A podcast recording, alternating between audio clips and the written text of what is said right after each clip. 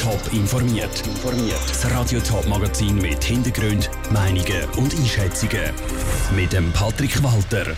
Wie das Universitätsspital Zürich mit einschneidenden Massnahmen einen Neustart nach den Vorfällen der Herzchirurgie schaffen und warum Gegner und Befürworter die Folgen vom revidierten Jagdgesetz völlig unterschiedlich einschätzen, das sind Themen im Top informiert. Das Universitätsspital Zürich war von Krisen geschüttelt in den letzten Monaten. Vor allem rund um die Herzchirurgie hat es eine Schlagziele nach der anderen gegeben. Der Chef der Herzchirurgie, der Francesco Maisano, soll zum Beispiel Operationsbericht beschönigt haben und Interessenkonflikt vertuscht haben. Aufdeckt hat das der leitende Arzt der Herzklinik, ein Whistleblower. Der Francesco Maisano ist schon länger beurlaubt und muss jetzt das Unispital definitiv verlassen und genauso auch der Whistleblower. Stefanie Brändle hat mit dem Martin Waser, dem Präsident vom Universitätsspital, geredet und wollte wissen, warum dass man sich für diesen Schritt entschieden hat. Wir haben uns mit dem Herrn Maisano geeinigt dass er das Haus verlässt. Ich will nicht irgendetwas vorwerfen. Es ist einfach so, dass die Situation in der Herzklinik sich so zugespitzt hat.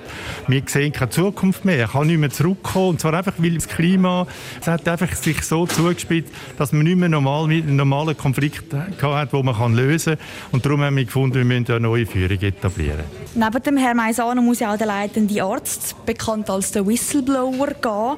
Der ist mal entlassen worden, dann ist die Kündigung wieder zurückgezogen worden und jetzt muss er wieder gehen. Wieso das hin und her? Grundsätzlich möchte ich vorausschicken, dass der sogenannte Whistleblower nicht als Whistleblower entlassen worden ist. Es sind andere Verhaltensweisen, andere Konflikte, die dazu geführt haben, dass man im zweiten Anlauf, also hat die Direktion viel Gespräche geführt mit ihm, ist zum Schluss gekommen, das geht wieder, du hast mit denen und denen dich entschuldigt und denen neu anders zusammenarbeiten.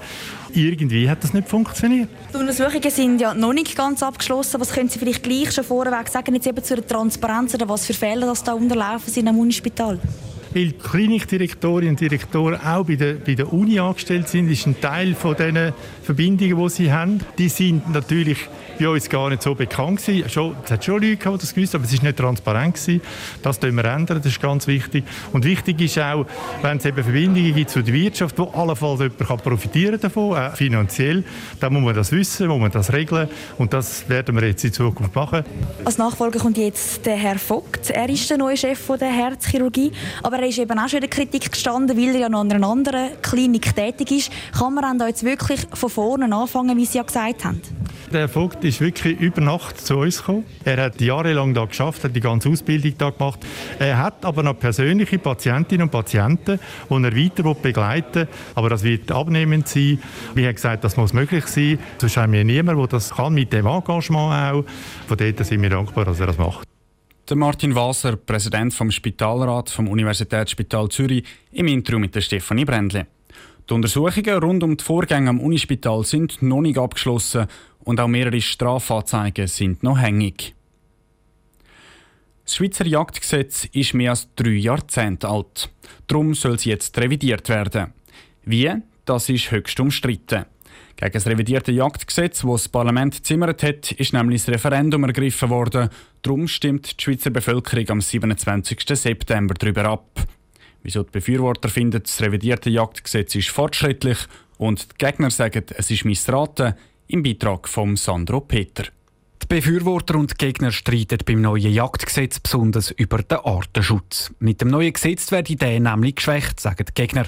Verschiedene geschützte Tierarten könnten nämlich einfacher auf die Liste von diesen Tieren gesetzt werden, die die Jäger dürfen abschiessen, befürchtet der Urs Leuker von Pro Natura. Dass mit dem neuen Gesetz möglich ist, dass geschützte Arten einfacher können reguliert werden, einfacher können abgeschossen werden und darum kommen wir ganz klar zum Schluss mit dieser Gesetzesrevision wird der Artenschutz geschwächt.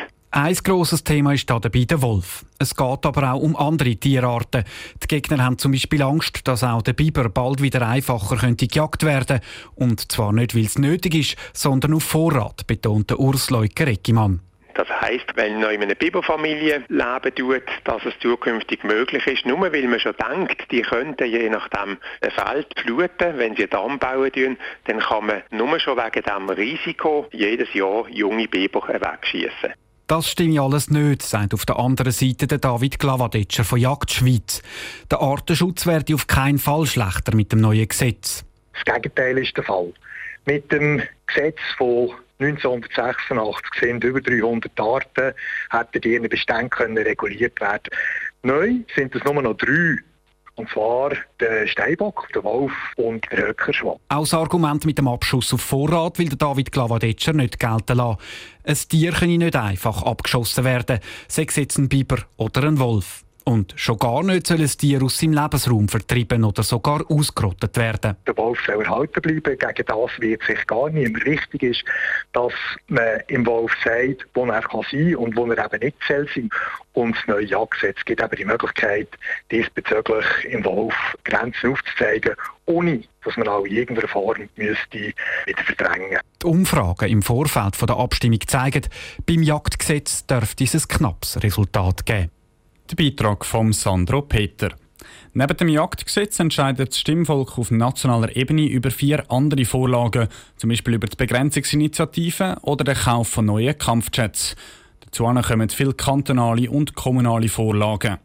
Radio Top, Top Online und Teletop berichtet am 27. September ausführlich über den Mega-Abstimmungssonntag. Top informiert, auch als Podcast. Mehr Informationen gibt's auf toponline.ch.